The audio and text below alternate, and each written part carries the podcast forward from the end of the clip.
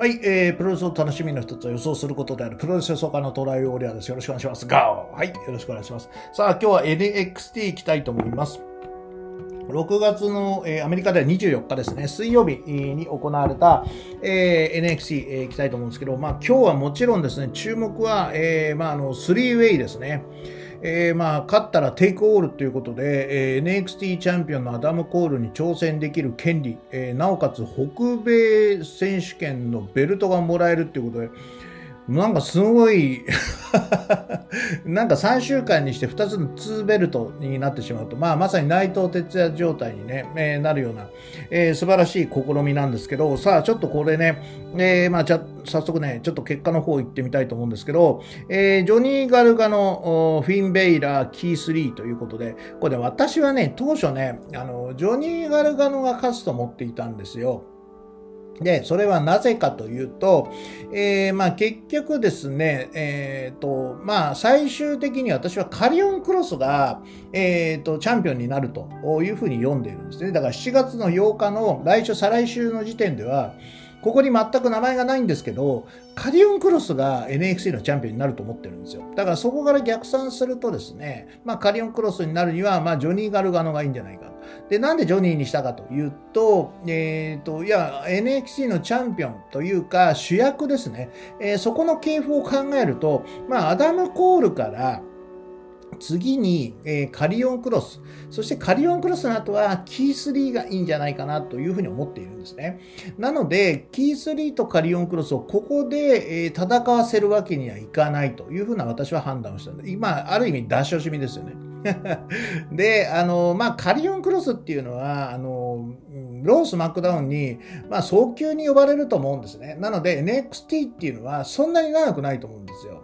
だから、まあ、いて1年でしょうね。だから、アスカと同じ感じですよ。うん。アスカとか中村慎介と同じような感じ。なので、まあ、統治する、NXT を統治する期間っていうのは、おそらく半年から8ヶ月ぐらいだと思うんですね。そうなる考えると、まあ、ちょうど今頃にとって、まあ、7月からとってね、えー、8、9、10、11、12と、えー、1、2ということで、まあ、来年の、その、まあ、レストラマニア明けというか、ロイヤルランブル明けぐらいから、まあ少しずつね、こう頭角を表してもいいんじゃないかなというふうに思っているので、まあそういう感じで、そしてそこからキー3にね、えうまく移行して、まあキー3時代っていうのが、まあおそらく結構長く続くんじゃないかなというふうに思ってます。えー、そこから考えると、えー、と、やっぱり、あの、一番害がないのはジョニーなんですね。ジョニーが、まあさささっと丸め込んで、まあ、えー、チャンピオンになって、2冠取るぜみたいな感じで意気揚々と行き、そこにカリオンクロスが入り、カリオンクロスが取ってしまうっていう形に、まあ、なるのが一番ね、あのー、誰も被害を被らないで、カリオンクロスが、うん、チャンピオンになるかなというふうに思っていたんですけど、ここね、キー3が実は勝ったんですね。はい。でね、この試合なんですけど、結構ね、がっつりね、フィンベイラーもがっつり来ましたよ。ダブルフットスタンプも行ったし、えー、クーデグラーはね、稼働されたんですけど、結構キー3とね、まあガチガチに結構1対1でね、戦う場面も多かったですね。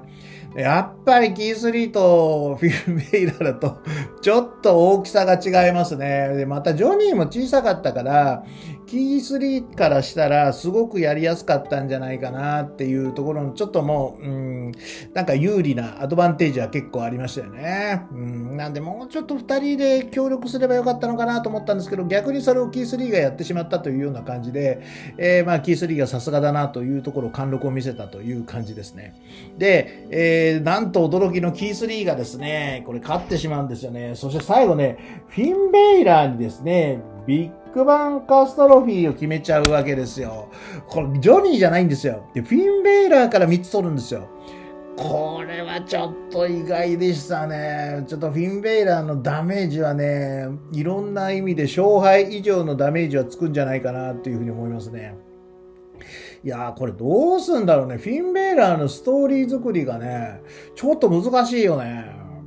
でもまあ、本来そのね、フィンベイラーっていうのは、えー、その、まあ、あの、選手をね、どんどんどんどんこう引き立たせる役割っていうかね、まあ、それであの、まあ、今までは勝ってね、あの、この選手すごいなっていうことで、まあ、ダミアン・プリストとかね、あの、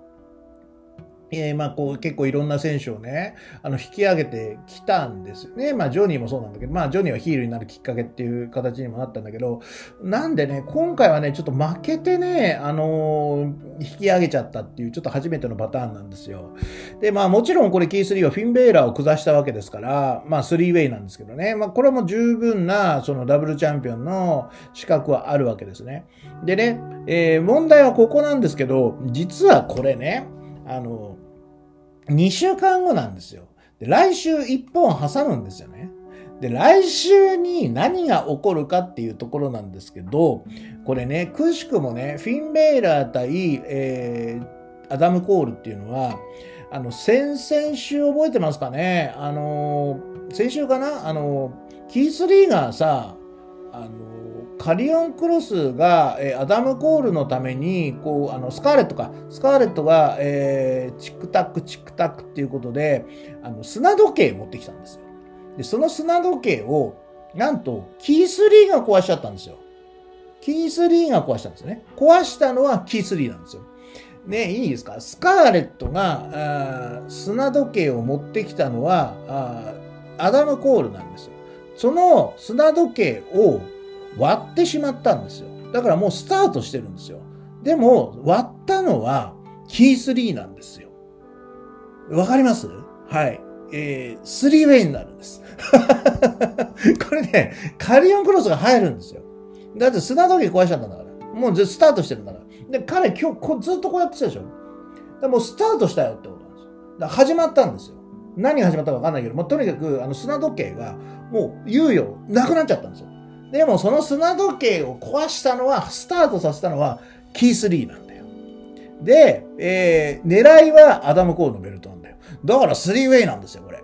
ということで、来週おそらく、えー、まあ、カリオンクロスが出てきて、多分ね、オープニングで、そのキース・リーとアダム・コールが、えー、出てきて喋ったら、これはもう完全にそうですね。完全にアダム・コールが来て、まあ、まずはキース・リーをやっつけるでしょうね。キー3をボコボコにして、アダム・コールになる。もしくは、キー3をもう、怪我させちゃうかもしれない。で、キース・リーが出場停止になって、こう、やって、で、あの、ね、ウィリアム・リーガルが、いや、これもう無理だ、無理だ。選手権無理って言って、そこでカリオンクロスに、えー、チェンジカリオンクロスチャレンジャーだっていうふうになるんじゃないかなっていうふうに思うんですけどね。多分、まあ、あの、とにかく最後にはカリオンクロスが NXT のチャンピオンになってるんですよ。うん、これが私の予想ですね。で、今回キー3が勝ったということで、くしくもこの4は、えー、あの、砂時計にね、関する2人が入ってきたということで余計カリオンクロスですよ。で、1対1でね、あの、アダム・コールとキー3がこのまま普通に始まるってことは多分ないと思うんですね。うん。じゃないと、あの、砂時計を壊した部分、あと砂時計を、えー、最後握りしめましたよね。あの、まあ、先週なんですけど、えー、カリオンクロスがね、ガラスをぐちゃって、それで終わりましたよね。なので、あの、これは必ずね、あの、キー3に来ると思いますよ。うん。なので、まあこれ3ウェイ。ちょっと来週本当にね、えー、これちょっとただのね、4月1日じゃないんですね。これ多分おそらく3ウェイに変わる。3ウェイかもしくは、えー、キー3が、うん、ちょっとこう、カリオンクロスにやられちゃうんじゃないかなっていうふうな感じがしますね。だからもしかしたら、その、カリオンクロス、スカーレットのペアが、キー3、ミア・イムに、今度はキース・リー、ミア・イムは、カリオンクロス、スカーレットに、えー、まあなんかこう翻弄されていくっていうような感じになるかもしれないですね。うん。そうするとちょっとスカーレット対ミア・イムっていうのもね、えー、ちょっと出てくると非常に楽しみなんで、まあどちらにしろこのキース・リーが絡んできたっていうことは、えー、いろんなね、あの、可能性を非常に感じるというところでございます。はい。というわけで、とりあえず、えー、私の予想はですね、えー、要は、キース・リーとアダム・コールになったことによって、二人とも、えー、あの砂時計に関わる二人になったので、カリオン・クロスが来週出てき、7月の8日は、トリプルスレッド、もしくは、もしくは、キース・リーが、え、来週、大怪我をして、え、アダム・コール対カリオン・クロスの一騎打ちになる。その可能性が非常に高いかなというふうに思います。はい。では以上です。